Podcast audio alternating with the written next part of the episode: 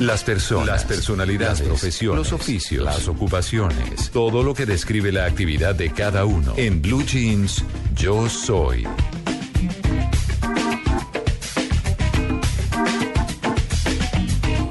Bueno, esta es una de esas historias que nos conmueven, pero que también nos motivan a que cuando hay dificultades en la vida, pues hay que salir adelante y hay que buscarle, como dicen las señoras, la comba al palo.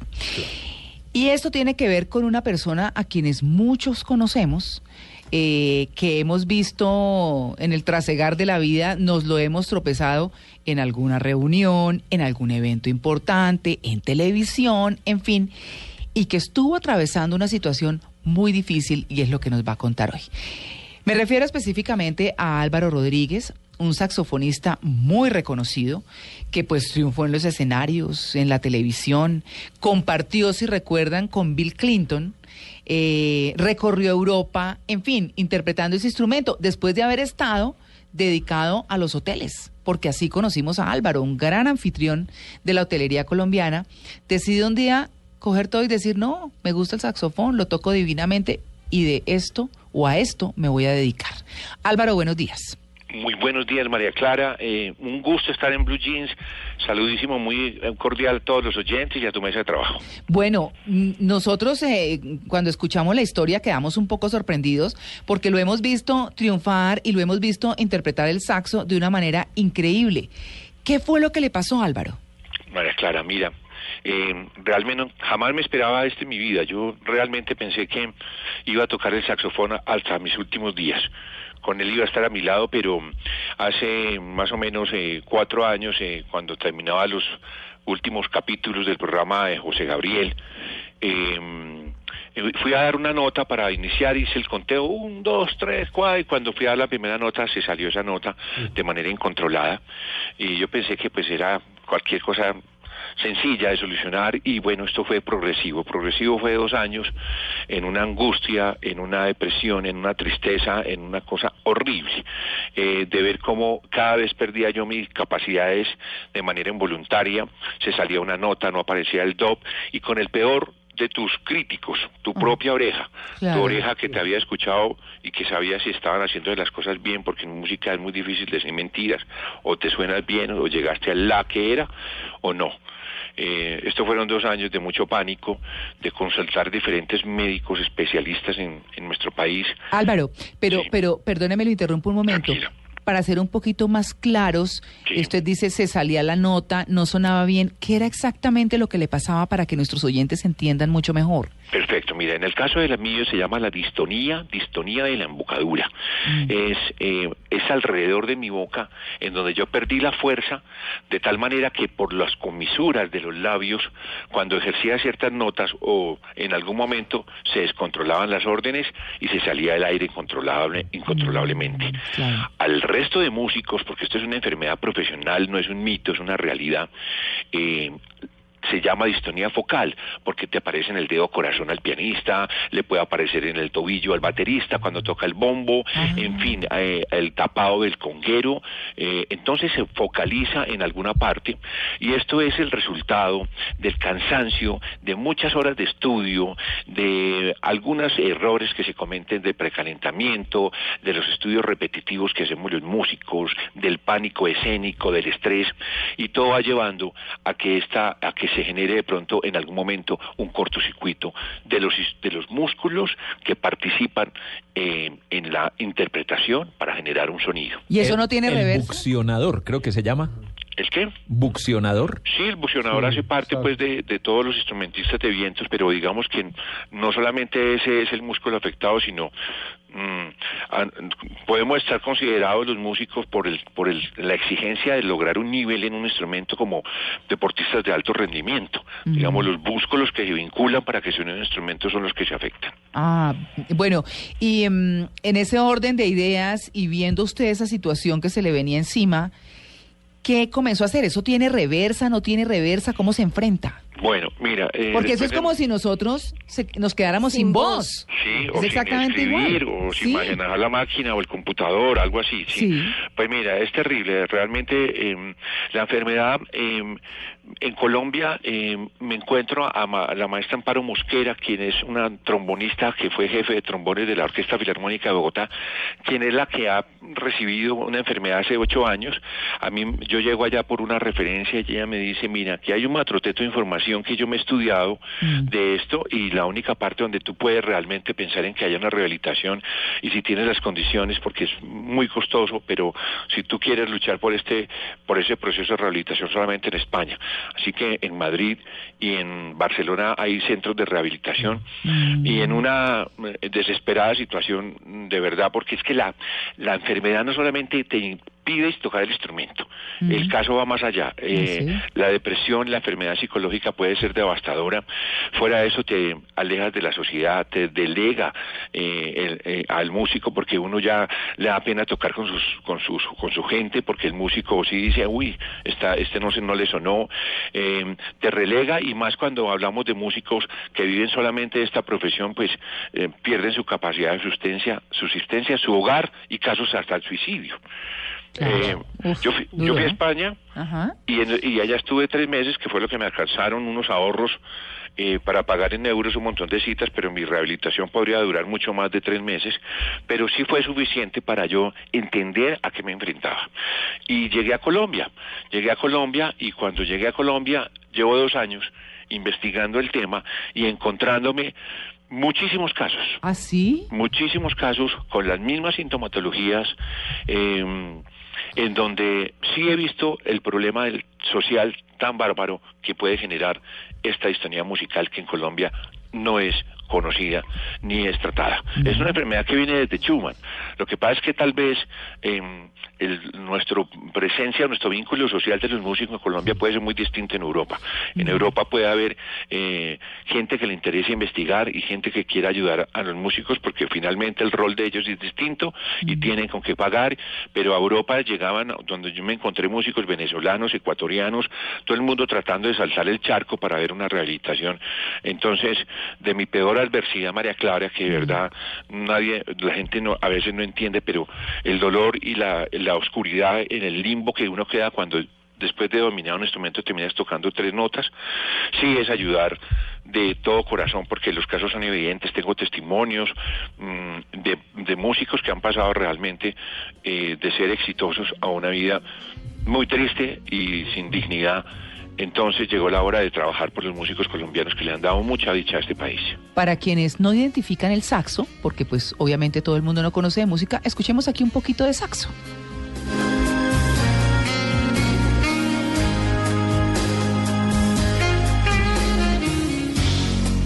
No, es que es bellísimo, romántico a morir es una compañía excelente. Romántico, sensual y alegre. Sí. Para el que no reconoce un saxofón, es ese que parece una pipa grande. Sí, también es una buena Lisa Simpson. El que toca Lisa Simpson. Claro, Bill Clinton. Clinton, exacto. Sí. Álvaro, yo eh, me siento muy identificada con su historia porque usted comenzó en el ámbito empresarial, con el tema de los hoteles y de pronto la pasión por tocar ese instrumento hizo que dejara a un lado ese mundo corporativo y comenzara su, por su vocación a, tocar ese instrumento. Pero ahora en esta situación ha pensado en regresar al ámbito eh, hotelero y volver a trabajar como empresario, ya que pues el tema de, de la ¿cómo se llama? Distonía. Ah. Mientras se recupera y sale de todo este proceso, pues igual necesita ingresos y supongo que tendrá que pues tener un sustento. ¿Lo ha pensado? tocaste un punto, mira, tal vez eh, en algún momento de, mi historia, cuando comencé a vivir esto y cuando realmente me había afectado por la situación económica eh, de una agenda pues muy comprometida, eh, yo dije, ¿qué voy a hacer en la vida? Pero por fortuna yo venía con una compañía que se llama Saxo Producciones, que ha sido real, sale el nombre de mi Saxo y que la fundé hace 16 años. Esta empresa pues se, se dedicó al entretenimiento corporativo y organizar otro tipo de espectáculos, eventos corporativos, convenciones, congresos, con mucho éxito. Matrimonios. Eh, Sí, claro, María Clara, Sí, matrimonios. sí. Entonces, digamos que yo tuve la fortuna de, te- de tener otra visión empresarial, de venir de otro gremio, de dedicarme a la música y decir, bueno, eh, llegó un momento en que la oficina dije, por favor, por ahora ha muerto el saxofonista, aquí está el director corporativo de esta organización, vamos a seguir luchando. Eh, no quiero que me digan ni que me llamaron, porque es que era triste solamente decir que me- tenía una oportunidad para tocar en alguna parte y, y yo ya no lo podía hacer. Hoy mi sueño real está en la Fundación Los Sonidos del Silencio, así le puesto el nombre a, a esta nueva y este gran sueño porque mm, no podemos quedarnos los músicos colombianos en el silencio. Los grandes artistas nuestros, Vives y todos los demás que admiramos y que han eh, puesto nuestro nombre a grande, es, un, es, una, es, una, es una población, pero la, la, el gran, la gran masa de población que existe en Colombia, los músicos populares, que salimos a los bares, que tocamos en los matrimonios, que salimos a un gran evento, que volvimos, en fin, esa masa de músicos que vive de esa actividad necesita, necesita realmente de una ayuda porque, como te digo, los casos son patéticos, los testimonios son reales, podemos hablar en este momento de 50 músicos, mira, me llaman, eh, me llamó un trompetista de 21 años de, de- de Manizales, eh, 21. comenzó a tocar a los 8 años trompeta, está viviendo la distonía.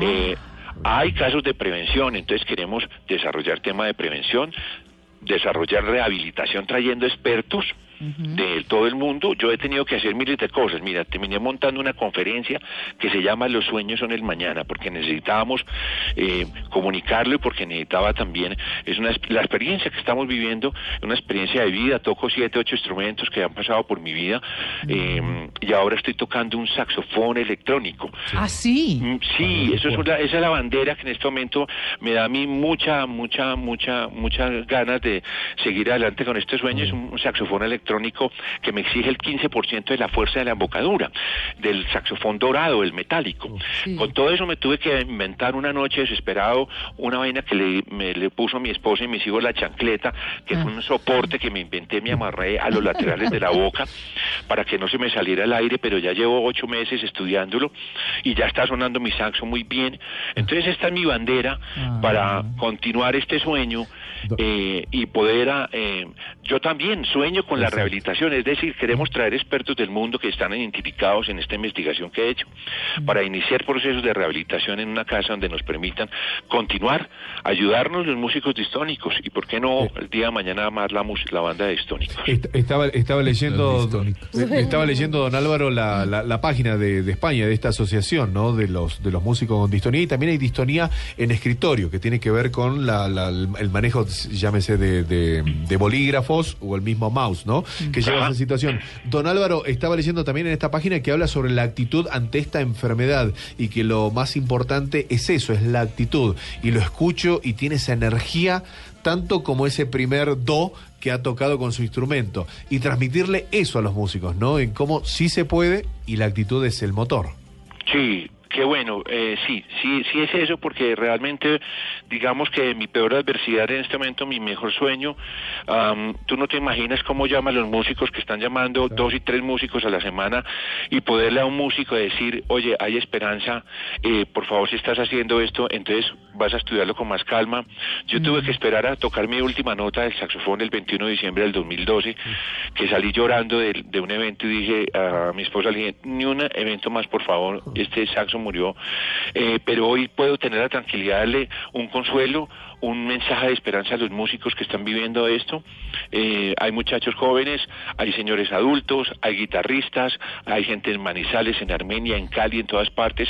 Entonces, sí, estamos también a través de ustedes, que hemos tenido un gran apoyo, estamos muy agradecidos, pues sensibilizar a las entidades gubernamentales, sensibilizar a la empresa privada y hacer un, un trabajo de tejido social por primera vez por un gremio que realmente hemos estado muy Un a la gremio mar- descuidado. Álvaro. Sí, un gremio descuidado. Eso hay que sí. decirlo así. Un gremio descuidado. Sí. Pero también, pero también desunido. Sí. Sí, porque, porque uno sí. mira la situación en otros países, los mismos músicos se unen, Sí, ha- correcto. hacen asociaciones para protegerse ellos mismos Y Exacto. eso se ha dejado de hacer en Colombia. En alguna Pues- época lo hubo y lo hubo y fueron muy fuertes. Mira, yo pienso que mi Dios, de todas maneras, eh, uno a veces no entiende cuál es el camino.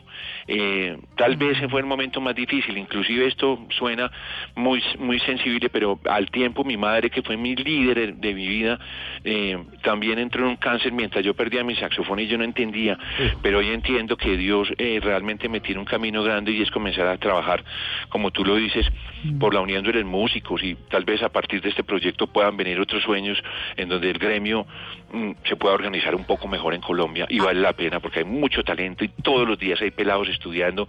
800 músi- músicos salen semestrales de las todas facultades de Facultades, música que tenemos hoy en Bogotá.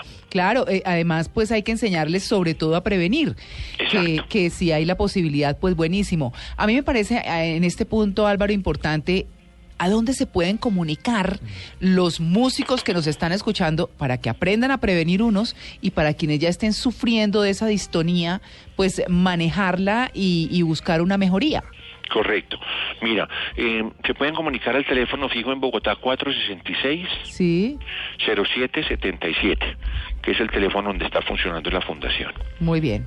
Y nos pueden mandar a eh, Los Sonidos del Silencio, A los sonidos del silencio que se busca la página web así que igual, la, la página web, correcto. Álvaro, pues muchas Info, gracias. ¿Ah? arroba. Sí. Fundación Álvaro Rodríguez punto org. Muy bien. Info arroba fundacionalvarorodríguez.org. Pues Álvaro, gracias primero que todo por compartir esta historia y segundo por pensar en los demás también, no quedarse solo con su dificultad, sino intentar superarla e intentar ayudar a otros a través de la Fundación Los Sonidos del Silencio, que el nombre me parece además bellísimo y muy apropiado.